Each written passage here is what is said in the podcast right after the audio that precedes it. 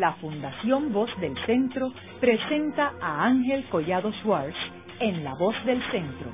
un programa de servicio público que educa sobre la historia, cultura y sociedad de Puerto Rico y el Caribe. Saludos a todos. El programa de hoy está titulado La expropiación de tierras en Puerto Rico para usos militares, de 1939 a 1943. Hoy tenemos como nuestra invitada a la doctora Josefa Santiago Caraballo, que es, una, es profesora de historia en la Universidad de Puerto Rico, en el recinto de Bayamón, y el tema de su tesis doctoral fue eh, uno relacionado con el tema del programa de la noche de hoy. Eh, Josefa, me gustaría que comenzáramos el programa explicándole a nuestros radioescuchas cuál era la situación en Puerto Rico en términos de las tierras eh, en el 1939. Bueno, en el caso de las tierras para esa fecha, Recién se había terminado de dilucidar un caso judicial que llevó el licenciado Miguel Guerra Mondragón eh, ante el tribunal para que se eh, respetara la ley de 500 acres y se hiciera cumplir la ley de 500 acres. Así que en ese eh, contexto es que vamos a ver entonces cómo eh, por un lado se está con el, triunfo del éxito de esa de esa contienda por eh, por lograr que las 500 acres fueran reconocidos mientras que por el otro lado para esas fechas ya comienza entonces los procesos de expropiación eh, militar los procesos de expropiación de tierras para fines eh, militares comenzando con Aguadilla. Ahora, antes de entrar en el tema de la expropiación, Josefa, eh, sabemos que la ley de 500 acres es parte de la ley Foraker, que se aprueba en el 1900, que lo que hacía era que limitaba eh, a las corporaciones que no tuvieran más de 500 acres eh, bajo en propiedad, ¿verdad? ¿Cuál era la problemática de y qué pasó en las primeras décadas en términos de la implementación de esa ley de 500 acres? ¿Estaban las corporaciones norteamericanas eh, que estaban invirtiendo en, sus este, proyectos azucareros en Puerto Rico cumpliendo con esa ley? No. Las corporaciones eh, americanas en Puerto Rico fundamentalmente las corporaciones azucareras no estaban cumpliendo con la ley de 500 acres. A pesar de que la ley que planteaba que eh, tenía una limitación de los 500 acres, las corporaciones no hicieron ninguna clase de caso a esa limitación y lo que desarrollaron fue una especie de latifundio azucareros en el país eh, limitando en, en, ese aspecto también el acceso a la tierra a otros eh, sectores sociales de Puerto Rico. Y las autoridades gubernamentales, que en aquel tiempo sabemos que el gobierno de Puerto Rico era un gobierno nombrado por el presidente de los Estados Unidos, el gobernador, el, lo que sería el secretario de Justicia, este, los distintos funcionarios eran nombrados por el presidente de Estados Unidos. Ninguno de ellos tomó acción para ver que se ejecutara una ley de los Estados Unidos.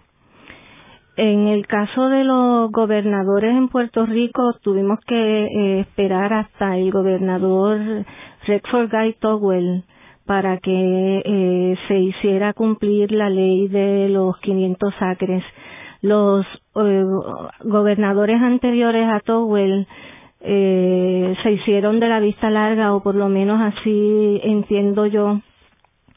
porque ninguno de ellos intervino, ninguno de ellos estipuló que se cumpliera con la ley. de hecho, en el 34-35 cuando se aprueba el plan Chardón que el plan Chardón también proponía lo de la limitación de la ley de 500 acres, es decir, que se cumpliera con la ley de 500 acres, eh, eso pues tampoco se pudo llevar a cabo. Por eso es que menciono que el caso judicial que sometió Miguel Guerra Mondragón va a ser eh, significativo eh, para ese eh, momento, porque en ese momento el Partido Popular Democrático bajo el liderato de Luis Muñoz Marín habían desarrollado una eh, campaña en favor de la del cumplimiento de la ley de los 500 acres y en ese eh, sentido, ¿verdad? Es que vamos a ver entonces que ya cuando el Partido Popular ascienda a la legislatura del país en el eh, 41 eh, se presenta el proyecto de ley de reforma agraria que va a tener inmediatamente la firma del gobernador eh, que es el último gobernador norteamericano en Puerto Rico y claro, un gobernador que podemos decir que era de otra de otra tesitura en eh, si lo comparamos con otros gobernadores eh, anteriores a su a su nombramiento. Es importante señalar que a raíz de la invasión de los Estados Unidos a Puerto Rico en 1898 y el año siguiente, 1899, eh, Estados Unidos, el gobernador militar, eh, aprueba una devaluación del peso eh, puertorriqueño, eh, 60 centavos al dólar americano. Eh, eso lo que llevó fue que los eh, dueños de tierras en Puerto Rico que las cultivaban y las tenían de colateral en los bancos se vieron obligados a vender las propiedades. Y entonces llegan estas corporaciones americanas a comprar esas tierras a un precio por debajo o en descuento. Y ahí que viene que son cuatro corporaciones las que controlan prácticamente la industria azucarera en Puerto Rico. Y es curioso que esta ley de 500 acres, eh, que muchas personas creen que tiene que ver con, con eh, legislación del Partido Popular, etcétera, es totalmente falso. Esta, esta es parte de la ley Foraker, que fue la primera ley orgánica de Puerto Rico a raíz de la invasión de Estados Unidos a Puerto Rico y que eh, es curioso que eh, décadas después la Central Aguirre, que era una de las cuatro corporaciones que controlaban el azúcar en Puerto Rico, en una reunión en Nueva York a los inversionistas de la corporación, ellos eh, se vanagloriaron de que ellos eran dueños de casi 20 mil escuelas de terrenos en Puerto Rico y que controlaban otras 11.000 adicionales. O sea que esto no era que estaban violentando la ley secretamente, sino ellos la violentaban abiertamente. Ahora, eh, Josefa, cuéntanos un poco más sobre esta, este litigio que, que, que lanzó Miguel Guerra Mondragón. ¿En qué consistía ese litigio y en qué tribunal era? Eso se llevó a cabo en el Tribunal eh, de San Juan, el, Tribunal Federal de San Juan, eh, con el propósito de hacer eh, cumplir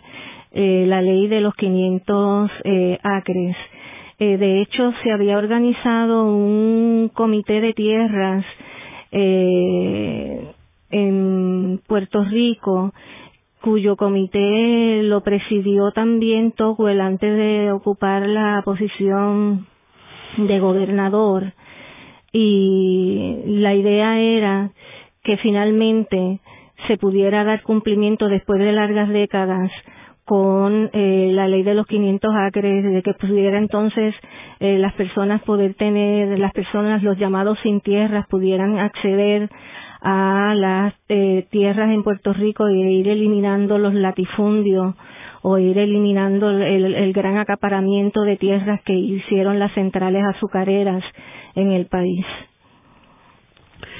Y entonces, ¿qué sucede con ese litigio que él lleva a cabo? Ese eh, litigio eh, lo ganó eh, Guerra Mondragón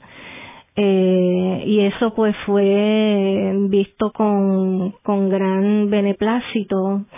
eh, por los eh, sectores, por lo menos el sector político eh, puertorriqueño, particularmente por el Partido eh, Popular que recién se había eh, fundado. Porque pues eh, en realidad como había mencionado antes, desde el plan Chardón ya había toda una proposición clara, contundente, de que se eh, cumpliera la ley de los 500 acres en Puerto Rico. Y esa eh, contundencia eh, va, a, va a continuarse, esa campaña a favor del cumplimiento de la ley se va a continuar a lo largo de lo que queda de la década de, del 30 o de fines de la década del 30 porque este es un caso del 38 que es el, el momento entonces en el que también pues poco tiempo después va a, hacer las elecciones en el que poco tiempo después no va a ser las elecciones en el que el Partido Popular pues se dice que gana las elecciones, aunque en realidad no, no es que las gane, sino que va a poder tener un acceso mayoritario por acuerdos internos en, en la legislatura eh, al Senado, que es la posición más alta en aquel momento, o era la posición más alta a la que podía aspirar un puertorriqueño en aquellos años. Bueno, en esas elecciones del 40 vemos que el Partido Popular gana el Senado, eh, llega eh, una, un acuerdo y una alianza con el tripartita y, y sin embargo pierde el comisionado residente que sale electo Bolívar Pagán. Eh, así que eh, en realidad pues eh, eh, coincido de que no fue la victoria que tratan de plantear, que fue que el Partido Popular ganó, sino fue una, fue una, una, una mezcla en términos de el Senado, o sea, lo que sí ganó fue el Senado, este, pero, pero la Cámara fue una alianza y el comisionado residente lo perdió a la coalición. eh, ahora, ya sabemos que en el 1939, como hemos hablado en otros programas, eh, es que el presidente Franklin D. Roosevelt eh, nombra al almirante eh, William D. Leahy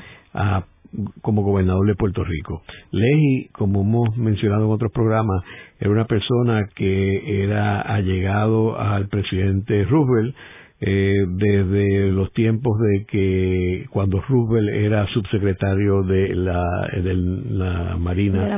en Estados Unidos, eh, ya Leahy era una persona que de hecho había participado en la guerra hispanoamericana. O sea, que era una persona que había estado a cargo de la Marina de Guerra en los Estados Unidos eh, como principal oficial naval, eh, pero se había retirado. Y Roosevelt le había dicho, cuando tú te retires, la posición que quiero que ocupes es la de gobernador de Puerto Rico. Eh, y, Ley tenía eh, dos objetivos principales. Uno tenía que ver con la militarización de Puerto Rico, particularmente en la antesala a la Segunda Guerra Mundial, y la segunda tenía que ver con tratar de arreglar los problemas políticos que había en Puerto Rico, que había una, una crisis grande en, en la coalición, eh, que había, se había complicado con una alianza en la coalición con Ernest Gruning, que era la persona a cargo de las posesiones de Estados Unidos bajo el Departamento del Interior, eh, y también eh, con este con unos personajes nefastos en todo esto como eh, Nadal eh, eh, Rafael eh, Martínez, Nadal, que eh, estaba envuelto en unos problemas todo este grupo de la coalición de corrupción que salpicaba al gobernador Winship en aquel momento. Mm. Entonces todo esto llevó a que Roosevelt pues le diera estas dos misiones a, a Leahy. Pero vamos a concentrarnos en la, cual, la parte de la militarización. eh, ¿Cuándo es que en términos del proyecto de la expropiación de tierra, eh, basado en tu investigación, tú tienes eh, conocimiento de que Leji se envuelve con esa, ese proceso. Eh,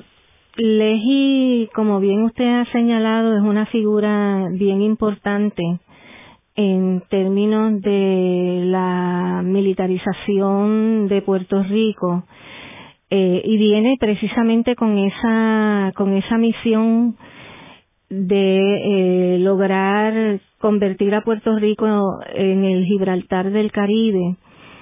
Y en el caso de Leji, él va a, someter eh, legislación, cosa que es bien curiosa porque se supone que la legislación lo sometan los propios legisladores no exactamente un gobernador y, y a través entonces de esas legislaciones se comienzan los procesos de expropiaciones de tierras para fines militares, como va a ser el, uno de los primeros casos de eh, Aguadilla en el 39. Y y va a haber en ese en ese aspecto también una colaboración muy grande por parte de la legislatura puertorriqueña tanto esta legislatura de la coalición como la que va a ser luego la legislatura del Partido Popular eh, Democrático a estos eh, procesos de militarización del país. O sea, todo, toda esta estrategia, la ejecución de esta estrategia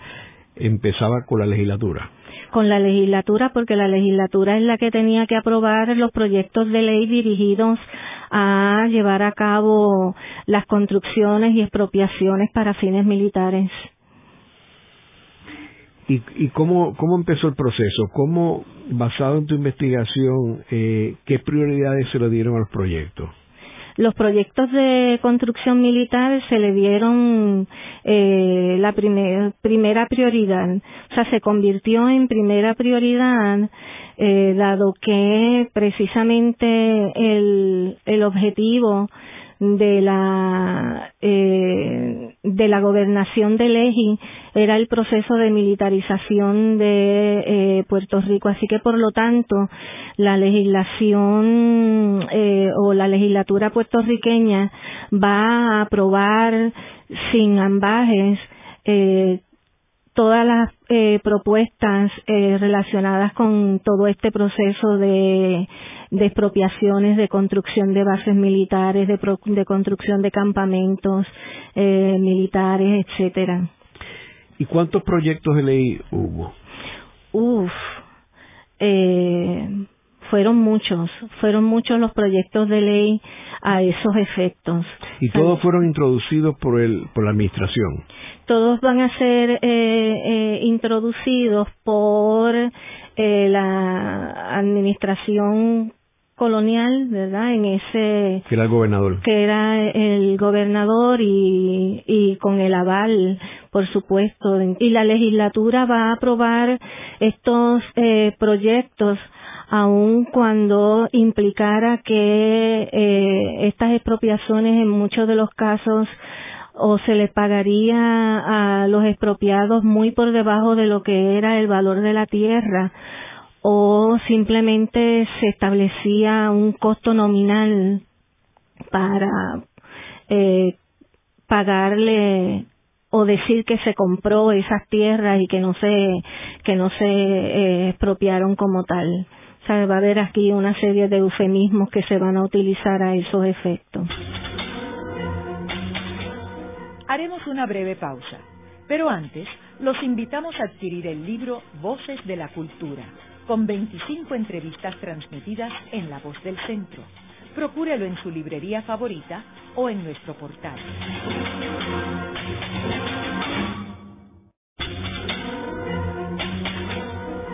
Están escuchando a Ángel Collado Schwartz en La Voz del Centro. Ahora pueden accesar a toda hora y desde cualquier lugar la colección completa de un centenar de programas transmitidos por La Voz del Centro mediante nuestro portal www.vozdelcentro.org.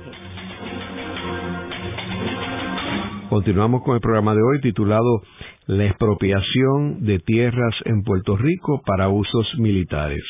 1939 a 1943, hoy con la doctora Josefa Santiago Caraballo. En el segmento anterior estuvimos hablando sobre el proceso en términos de la expropiación de tierras para usos militares en Puerto Rico en 1939 y ¿Cómo afectó esto eh, la llegada del almirante William D. Leahy, que tenía una encomienda directa y personal del presidente Franklin D. Roosevelt de ayudar a, manejar toda la cuestión de la militarización de Puerto Rico? Eh, ¿Por qué esto era importante? Porque tenemos que ver que eh, en el 39 todavía Estados Unidos no estaba envuelto en la Segunda Guerra Mundial. Eh, pero era obvio que, que Estados Unidos iba a acabar envolviéndose en la guerra. Roosevelt estaba ayudando a Churchill en términos de armamento, hubo un acuerdo con las bases militares británicas en el Caribe a cambio de de eh, barcos para eh, Inglaterra eh, y era obvio de que de una forma u otra Estados Unidos iba a acabar estar estando envuelto en la guerra y por eso es que los estadounidenses están preparándose. Ellos sabían también que el Caribe podía jugar un papel importante por varias razones. Una era que algunas de las islas del Caribe estaban eh, bajo el dominio de eh, países europeos que acabaron siendo controlados por, por el gobierno alemán. Eh, particularmente Francia, que tenía sus colonias en el Caribe, e Inglaterra, que aunque no fue controlado por los alemanes, pero estaba siendo atacado por los alemanes, Holanda, también tenía sus colonias aquí en el Caribe. Así que Estados Unidos estaba preocupado, también había un elemento de que había materia prima que se utilizaba, que venía de Sudamérica eh, hacia Estados Unidos y venía en esta ruta y esa materia prima era muy importante para el aluminio y para la construcción de los aviones en Estados Unidos. Y ahí que viene que hemos tenido un programa programas anteriores sobre esto eh, sobre los submarinos alemanes aquí en el Caribe. Así que era importante fortalecer a Puerto Rico y también que Puerto Rico eh, venía siendo la entrada principal eh, de la puerta del este del canal de Panamá así que había muchas razones por las cuales Puerto Rico de momento ocupó una posición eh, prioritarias para los Estados Unidos en términos de fortalecer el área eh, para una posible invasión o ataque alemana en el Caribe. Eh, ahora, este proceso de expropiación, Josefa, que, que, mencionaste que comienza y el proceso de expropiar una tierra tiene que estar avalado por la legislatura de Puerto Rico. ¿Cómo ellos llegaron a un plan de decir, estas son las áreas que queremos nosotros controlar. eh, ellos ya habían elaborado unos planes eh, militares, habían elaborado unos planes en los que eh, se, era evidente que habían hecho estudios sobre los lugares en los que podían establecer esas eh, bases. Por ejemplo, en el caso de del oeste de Puerto Rico, antes de contemplar la posibilidad de ocupar o de desocupar a, las familias que estaban en donde va a ser hoy, donde es hoy la base de lo que queda de la, de la base eh, Reimi. Eh, habían contemplado la posibilidad de utilizar la isla de desecheo. Eh, y eso fue un, proyecto del propio eh, Legi para que se utilizara esa eh, isla eh, con propósito eh, de, de utilizarla como si fuera de desechos de prácticas militares en la isla de Desecheo. Y esto no es producto del azar, estas acciones que, que toma el gobierno de Estados Unidos en Puerto Rico eh, es un proceso bien planificado, bien ordenado. Eh, para la base de Aguadilla se va a tomar en consideración el lugar donde está, va a estar enclavado, el clima, eh, las condiciones de, de, lluvia o de secas en ese en esos eh, instantes. Así que por eso es que menciono que no es un proceso que se da así porque sí, sino que ya se viene haciendo estudios eh, geográficos, topográficos, eh, de Puerto Rico para saber dónde poder establecer esas bases que fueran indispensables a los intereses de Estados Unidos en el Caribe. ¿Y la isla de Desecheo, por qué finalmente la, la descartaron? Eh, no la descartaron eh, por completo porque la isla de Desecheo entonces va a ser utilizada como si fuera un lugar de desechos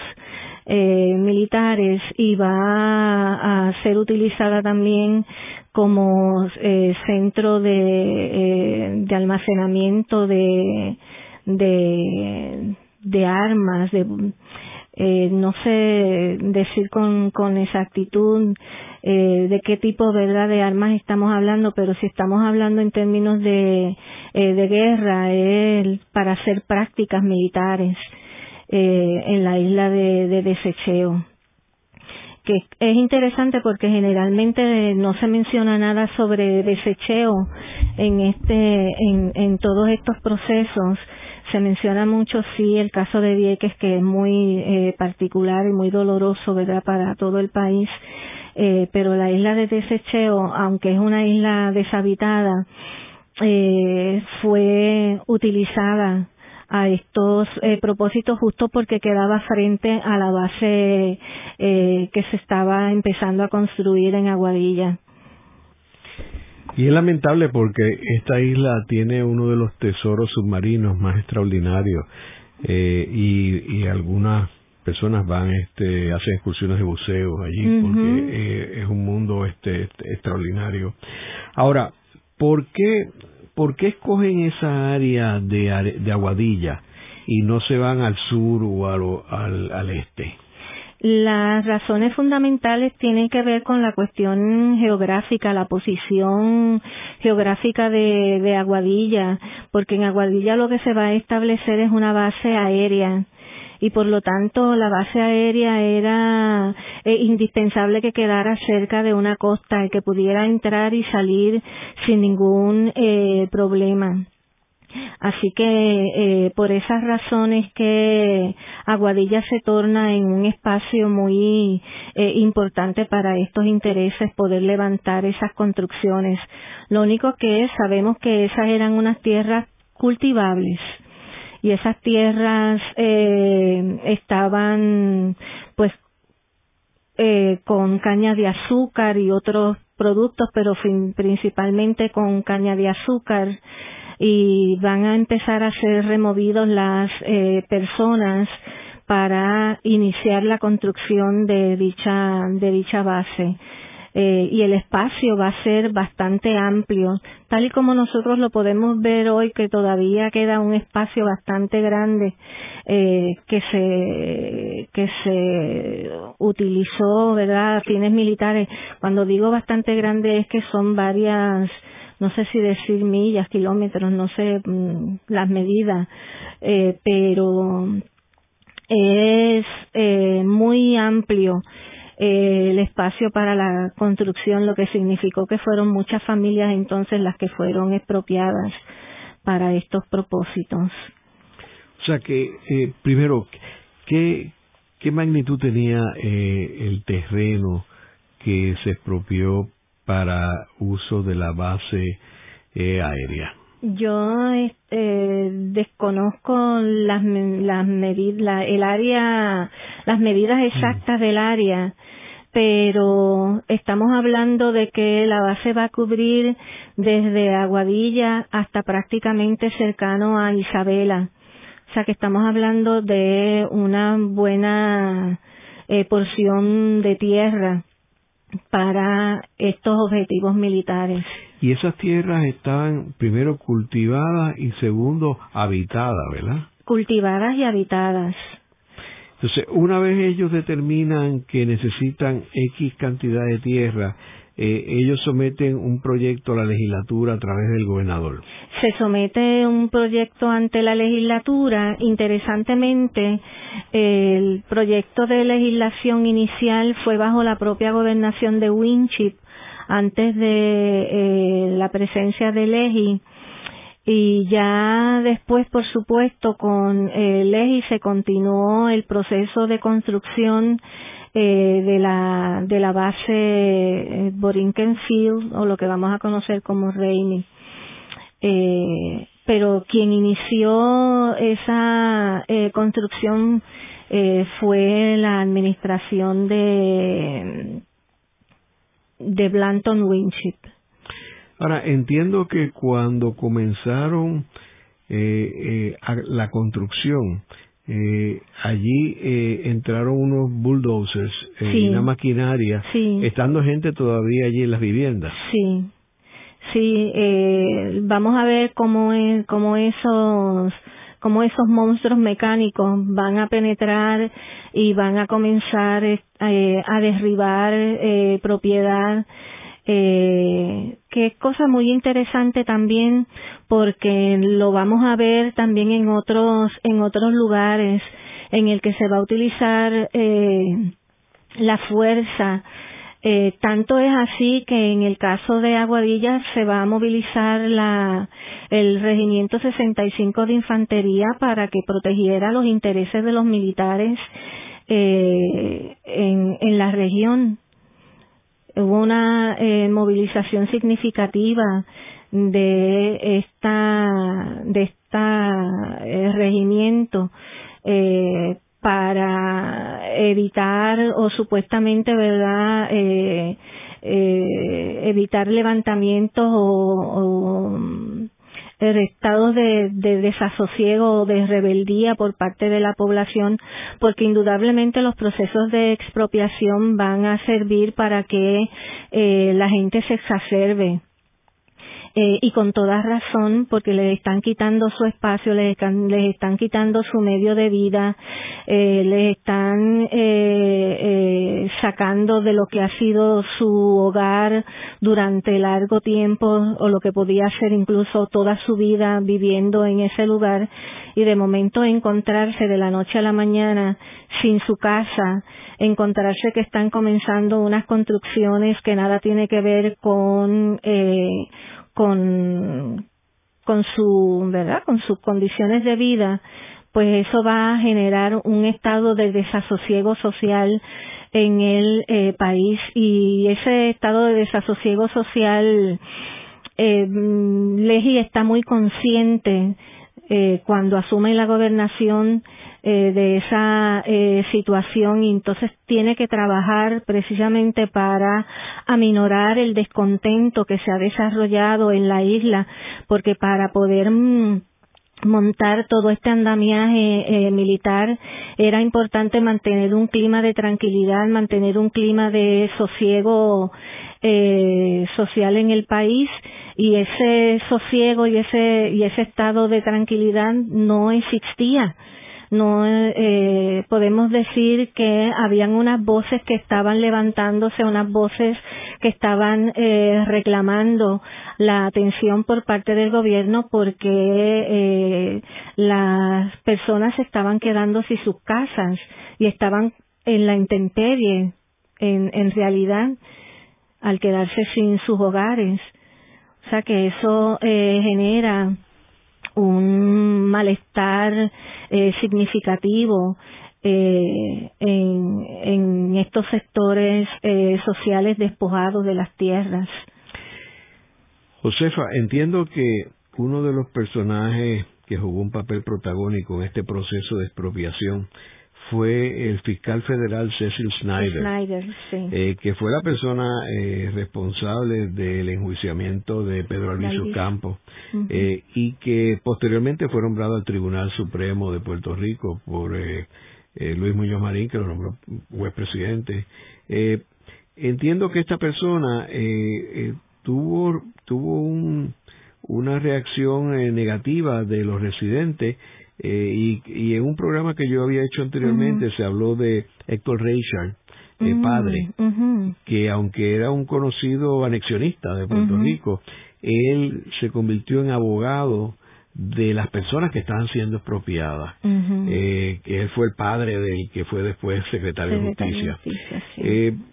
¿Tú tienes algún conocimiento sobre esos casos de eh, contra Snyder y él defendiendo a las personas o algo sobre la defensa de las personas que están siendo expropiadas? Eh, yo sé, eh, eh, sé, ¿no? De que hubo voces a favor de los expropiados, voces incluso hasta, por ejemplo, eh, uno de los legisladores de la coalición era eh, García Méndez. Y hacia García Méndez eh, hubo gente que se dirigió hacia él para que eh, se atendiera la, la situación, las pésimas situaciones en las que estaban los, los expropiados para que atendiera esas necesidades de los expropiados. Eh, sé que también se organizaron eh, grupos religiosos levantando también eh, la voz de protesta contra lo que estaba eh, aconteciendo. O sea que sí va a haber eh, un apoyo eh, de parte de distintos sectores eh, en, el, en la isla para eh, buscar solución a los problemas que había generado eh, estos procesos de expropiación. Y es interesante que tanto el partido, eh, o sea, la coalición, que era la unión del Partido Republicano y el Partido Socialista, que eran dos grupos anexionistas, eh, y luego posteriormente el Partido Popular, que en aquel tiempo era pro independencia, ambos endosaron toda esta movida, ¿correcto? Ciertamente el Partido Popular no fue un opositor al proceso de militarización, muy por el contrario, el Partido Popular Democrático va a ser un instrumento de acomodo entre los intereses militares y la eh, población que está siendo afectada por las expropiaciones de tierras. Eh, por eso, en ese sentido, la reforma agraria eh, que se da eh, como proyecto en el 1941, que va a ser eh, la primera de las reformas que el Partido Popular aprueba en la legislatura con la firma del gobernador Towell, va a ser significativa porque la autoridad de tierras que sale como producto de la reforma agraria va a colaborar en los procesos de eh, facilitar la militarización de Puerto Rico eh, en términos de que la autoridad tiene que buscar eh, tierras que puedan servir para reubicar a los expropiados y en el caso de eh, Puerto Rico, de la isla de Puerto Rico, no van a, confrontar tantas dificultades eh, para poder conseguir tierras, pero en el caso, por ejemplo, de Vieques, que ya de por sí es una isla, una isla pues allí van a confrontar serios problemas para poder obtener tierras. Luego de una breve pausa, regresamos con Ángel Collado Schwartz en La Voz del Centro.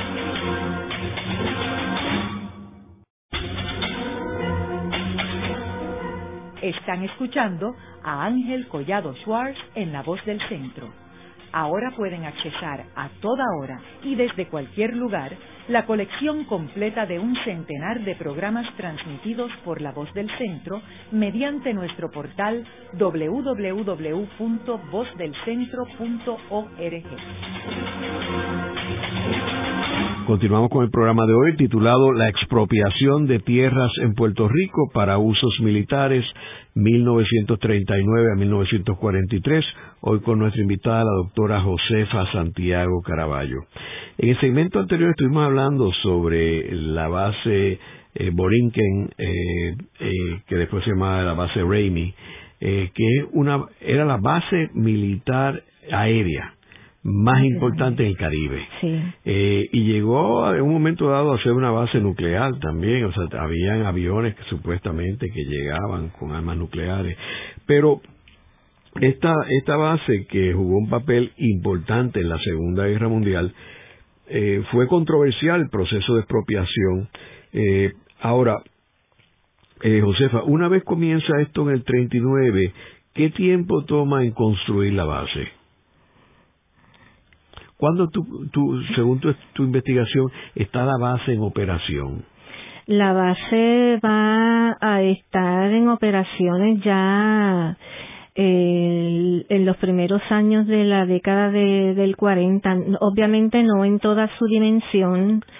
eh, pero sí ya hubo parte de la base que se utilizó para recibir eh, eh, soldados para adiestramiento o entrenamiento eh, militar se utilizó para uno de los recursos aéreos eh, más grandes en aquel momento que va a ser el, el, avión del B-58 si mal no recuerdo que era un, un avión de grandes proporciones eh, ya aterrizando en la base eh, mejor la, la base Borinquen eh, tenemos que recordar que es en diciembre 7 del 1941 que los japoneses atacan Pearl Harbor y eso lleva a que inmediatamente el gobierno americano declare la guerra a Japón. O sea que eh, para efectos de Estados Unidos la guerra eh, la Segunda Guerra Mundial comienza en, en diciembre del 1941. Así que no es una casualidad, o sea, los americanos se sospechaban ya todo esto y por eso habían este, procedido con este proyecto de edificar y construir esta, esta base aérea, eh, la cual, como eh, tú mencionas, había comenzado en el 39, o sea que ya para el 41 estaba bastante eh, terminada, sí, la base. Quiero mencionar también que es, curioso que eh, aquí vemos un procedimiento parecido hasta cierto punto con lo que sucedió a principios de siglo, o sea, casi medio siglo antes, eh, en Culebra. Eh, cuando ah. los americanos llegaron a Puerto Rico, ellos decidieron establecer su primera base naval en Culebra y allí lo que hicieron fue, ellos arbitrariamente decidieron que ellos necesitaban el área donde estaba el pueblo de Culebra que se llama San Ildefonso. Eh, y ellos una madrugada llegaron allí, mandaron unos bulldozers y ese pueblo que tenía eh, su plaza, su iglesia, etcétera, le destruyeron todo eso, movieron a todos los residentes a lo que ahora se conoce como Dewey, que está eh, donde entra el, ferry que viene de Fajardo. Eh, así que eh, esto que ellos hicieron esta, no es la primera vez que lo hacían, lo hicieron este, arbitrariamente. En el caso de Culebra, pues como Culebra es, una islita más pequeña, pues no hubo litigio ni nada, la gente se resignó a aceptar esto. Bueno, yo no sé si se resignó completamente porque eh, si bien es cierto que eh, Culebra va a ser eh, utilizada por los Estados Unidos ya a partir de 1903 es que va a, convertirse a Culebra en una eh, base siempre pues va a haber eh, su resistencia. Y de hecho en la década de los eh, 70 del siglo XX pues la resistencia en el caso de Culebra se va a incrementar contra la presencia de la Marina de Estados Unidos allí, que entonces es que vemos que hay todo ese traslado a, lo, a, a Vieques. No, pero cuando yo me refiero a las eh, que se resignaron fue eh, a principios de siglo, o sea, eh, cuando movieron a San Ildefonso a Dewey, pues allí ellos no hubo ninguna protesta así que hubiera eh, reconocimiento eh, nacional, sino ellos se resignaron a mudarse a Dewey. estamos hablando desde 1899 hasta el 1903, donde tienen ya toda la base. Ahora, eh, luego de, de Raimi, ¿cuál fue la otra, la otra, las otras expropiaciones que se hicieron? Sí, luego de Raimi, las otras expropiaciones que se hicieron fue eh, lo que hoy conocemos como sabana seca. En sabana seca se va a expropiar también unas eh, cantidades de tierras. Estas eh, tierras, de hecho, habían estado previamente en manos de la PRA, de la Puerto Rico Reconstruction Administration, y la PRA pasa esas tierras a, la, las fuerzas militares estadounidenses eh, para establecer allí también eh, una base. Pero volvemos otra vez, estas tierras no son deshabitadas, en estas tierras hay familias eh, que trabajan las mismas y, y, van a haber voces que inmediatamente también se van a levantar eh, contra todo este proceso de expropiación y van a, protestar. Tanto van a protestar que, que eh, en Sabana Seca va a ser el primer lugar que la Autoridad de Tierra de Puerto Rico va a eh, utilizar el título 5 de eh, su programa de reforma eh, agraria. El título 5 del programa de reforma agraria va a ser esta disposición que establece la entrega de, repartición de tierras o la repartición de tierras a los eh, desposeídos eh, con la idea pues de eliminar el, el agrego o el sistema de, de agregado y de, de establecer eh, eh, facilidades para atender las necesidades de esa eh, población y que las casas que se construyeran estuvieran cercanos a eh, carretera, pero era esto dividiendo estas eh, tierras en parcelas para distribuirlas en parcelas y en el primer lugar donde eso se va a hacer es en el área de Sabana Seca a través del título 5. ¿Y qué otra y qué otras tierras eh, se expropiaron? ¿Qué otras eh, qué otros lugares también se expropiaron? Se expropió en el área de eh, de Juanarías, se expropió en el área de Ceiba, se expropió en el caso también de Vieques, eh, es decir, que efectivamente van a lograr que Puerto Rico sea ese eh, Gibraltar inexpugnable, esa eh, fuerza eh, militar tanto naval como aérea eh, como, como de tierra. Luego de la pausa, continuamos con Ángel Collado Schwartz en La Voz del Centro.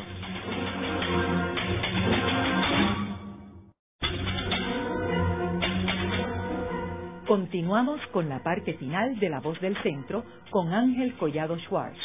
Pueden enviarnos sus comentarios a través de nuestro portal www.vozdelcentro.org. Continuamos con el programa de hoy titulado La expropiación de tierras en Puerto Rico para usos militares, 1939 a 1943. Hoy con nuestra invitada, la doctora Josefa Santiago Caraballo. Josefa, hablamos de Sabana Seca, hablamos de otras áreas en Puerto Rico donde ellos, este, eh, Salinas, eh, expropiaron. Eh, Ponce, también expropiaron en Ponce. Expropiaron en Ponce, Juana Díaz, y En el caso de Calle ya estaba establecido el campamento desde inicio del siglo eh, XX.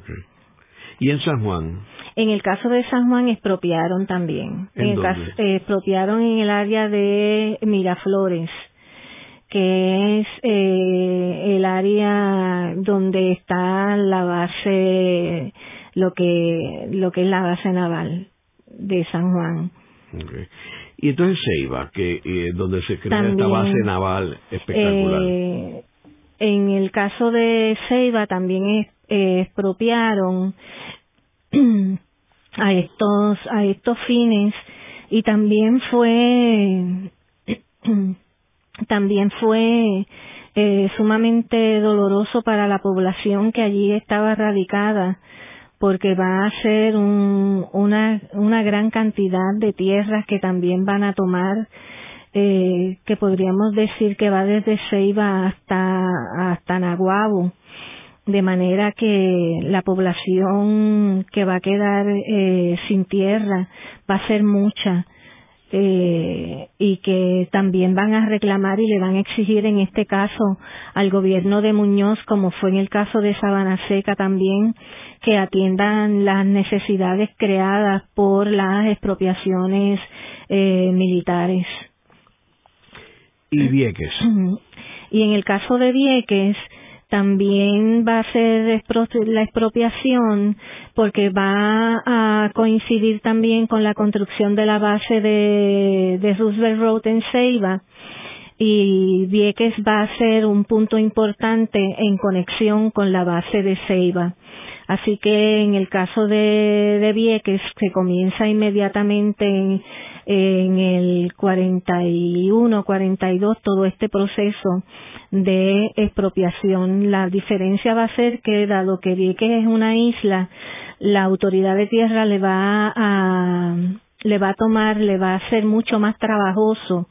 el poder obtener eh, tierras para reubicar a los eh, expropiados. Y en ese caso Muñoz va a tener que recurrir entonces a agencias del gobierno federal para que le ayudaran y le colaboraran en este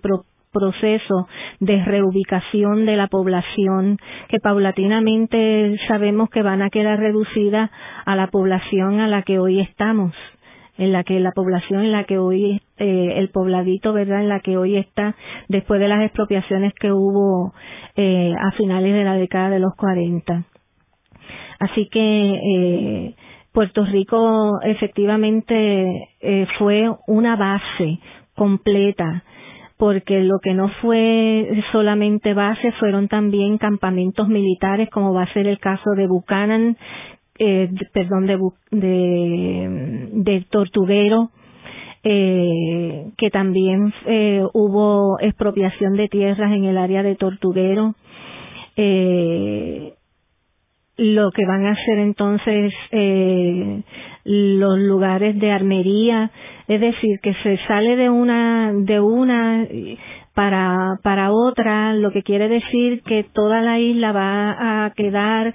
eh, militarizada, teniendo eso, por supuesto, un gran impacto eh, social en el país. Y esto es uno de los aspectos que me parece que todavía necesita estudio en la historiografía puertorriqueña. Yo señalo que la historia de los expropiados todavía está por hacerse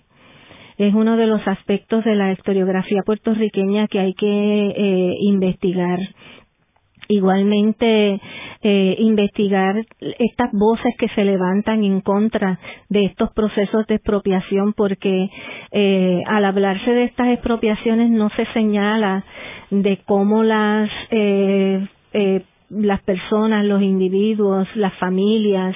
eh, que fueron expropiadas eh, se levantaron en protesta. No es que aceptaran con resignación la situación en la que van a quedar eh, eh sometidos, muy por el contrario.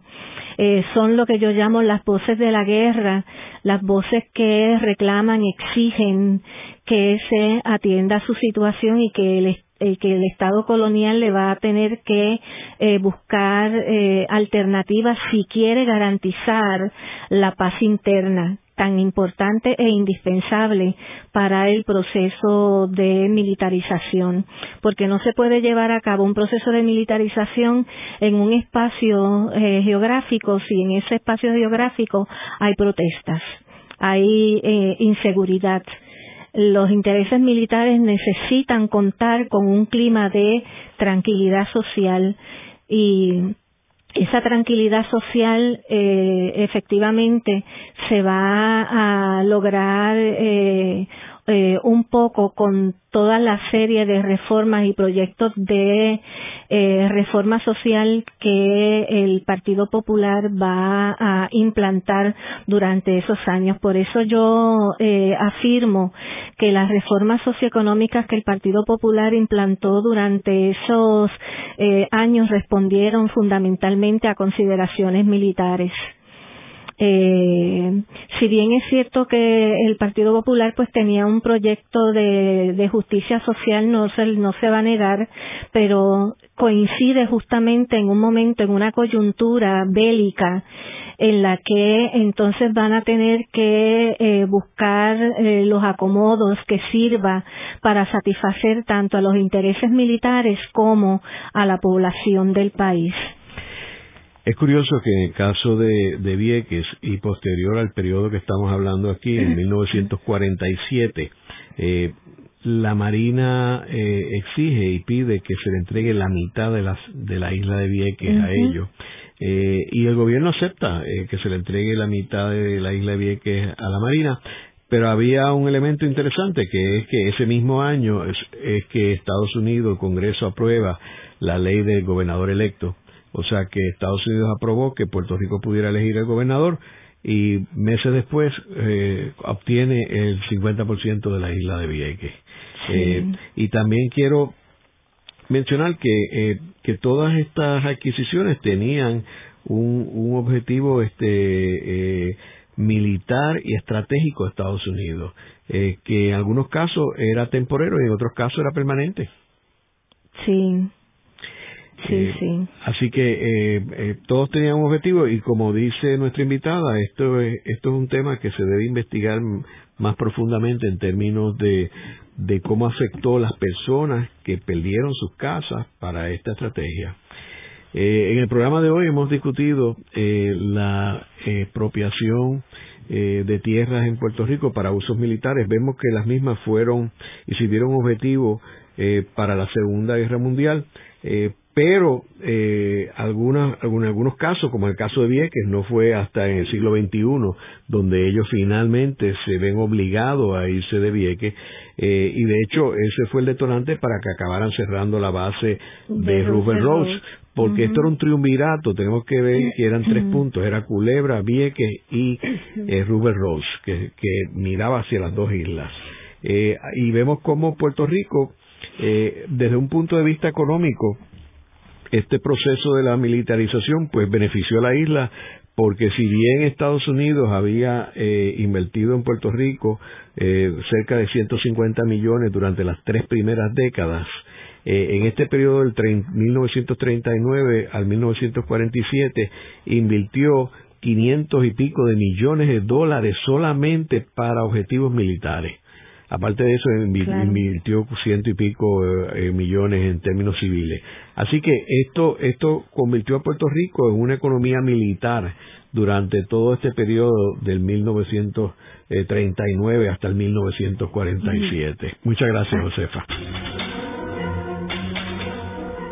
Esta ha sido una producción como servicio público de la Fundación Voz del Centro.